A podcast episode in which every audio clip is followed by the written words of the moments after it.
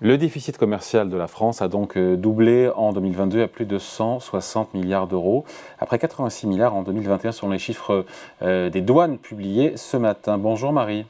Bonjour David, bonjour à tous. Marie Viseau, rédactrice en chef au Figaro. Bon, on se dit c'est atroce, c'est calamiteux, c'est horrible. Après, il faut quand même, je dis pas relativiser, mais on se dit qu'il y a quand même euh, cette flambée de la facture énergétique sur fond de guerre en Ukraine qui a plombé évidemment notre commerce extérieur. Alors oui, c'est vrai. Euh, alors, en reprenant euh, votre phrase dans l'ordre, oui, c'est quand même calamiteux. 164 euh, milliards d'euros exactement en 2022, selon les chiffres des douanes de ce matin.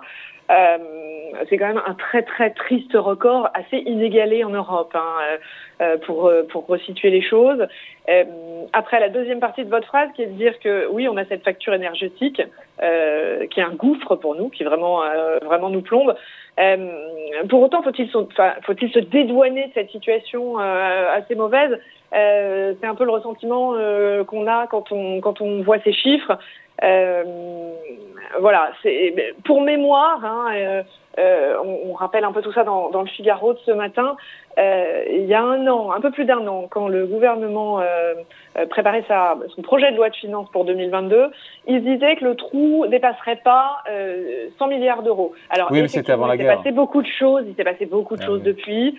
mais à chaque fois qu'on fait des prévisions, il y a toujours une bonne raison pour qu'on ne les respecte pas et pour que ça se détériore plus que c'était prévu. Alors effectivement, cette fois-ci, il y a la guerre. Euh, qui explique d'ailleurs, qui explique, vous l'écrivez très bien dans le Figaro, qui explique 80% de la dégradation de notre déficit commercial qui vient des prix de l'énergie. On peut rien faire contre ça, Marie.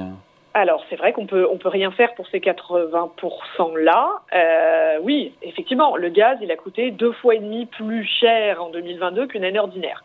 Ça, euh, on peut pas y faire grand chose. Euh, et surtout dans un contexte, et là je vais dans votre sens, où euh, on n'est pas mauvais sur les exportations. C'est-à-dire que les exportations, elles ont presque rebondi de 20% l'an dernier. Alors après une mauvaise année en 2021, certes, euh, mais, euh, mais, ça, mais ça se porte mieux.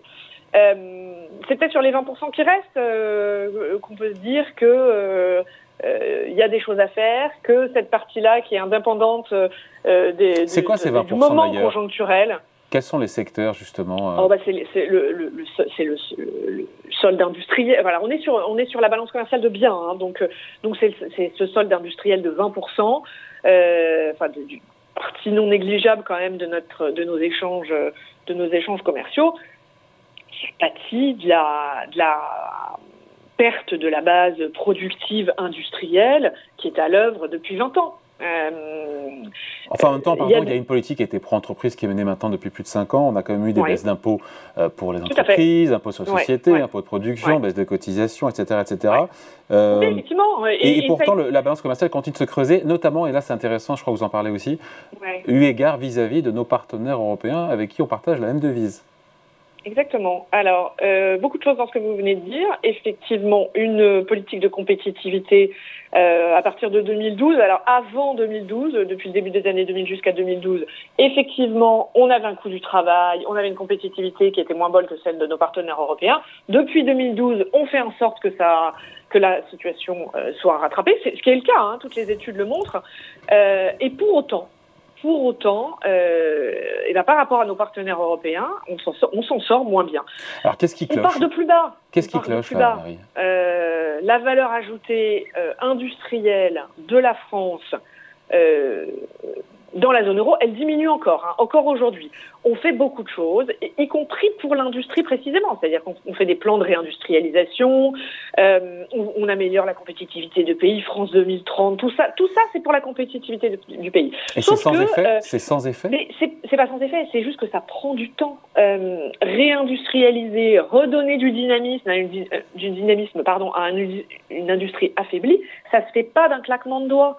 Euh, donc ça, prend du temps, voilà. Et, du coup, eh ben, on n'améliore pas la part des exportations françaises dans les, ventes à l'étranger euh, par rapport à nos partenaires euh, européens et, même sur les trois dernières années, qui sont les trois dernières années de crise. Hein, on a perdu du terrain par rapport à des pays comme l'Espagne, l'Italie, les Pays-Bas, qui sont considérés comme moins chers. Alors les, pays à l'étranger regardent la qualité-prix.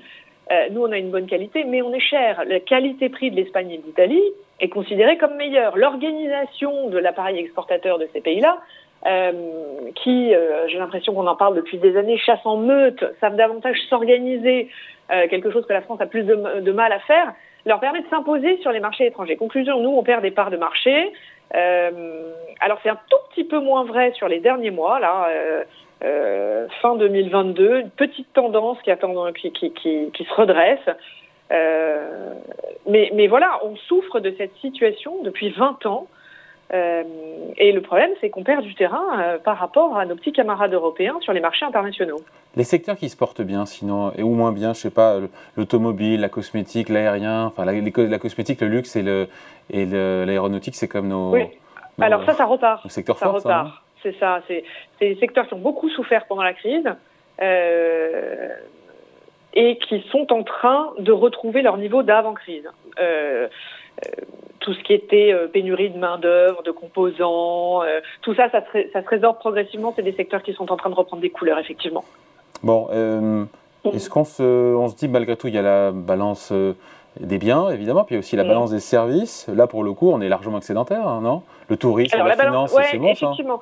La balance des services, on en parle un peu moins souvent parce qu'on a tendance à regarder les produits qu'on exporte. Il y a la balance des services excédentaire de 50 milliards, donc non négligeable et une satisfaction euh, que euh, le ministre euh, Olivier Bèche ne s'est pas retenu d'exprimer ce matin.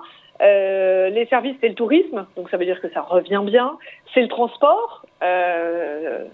Euh, tout le transport maritime fonctionne fonctionne bien. Hein. Le, le, champion CMA CGM en est certainement la meilleure illustration. Et puis les services financiers. Euh, ça, ça, marche bien, ça marche bien aussi. Donc là, on a un record d'excédent sur les services qui est à noter sur l'année 2022, oui. Allez, merci beaucoup. Tout c'est à lire dans le Figaro du jour. Merci Marie. Marie Viseau, Merci à vous. Rédactrice en chef au Figaro. Merci. Ciao.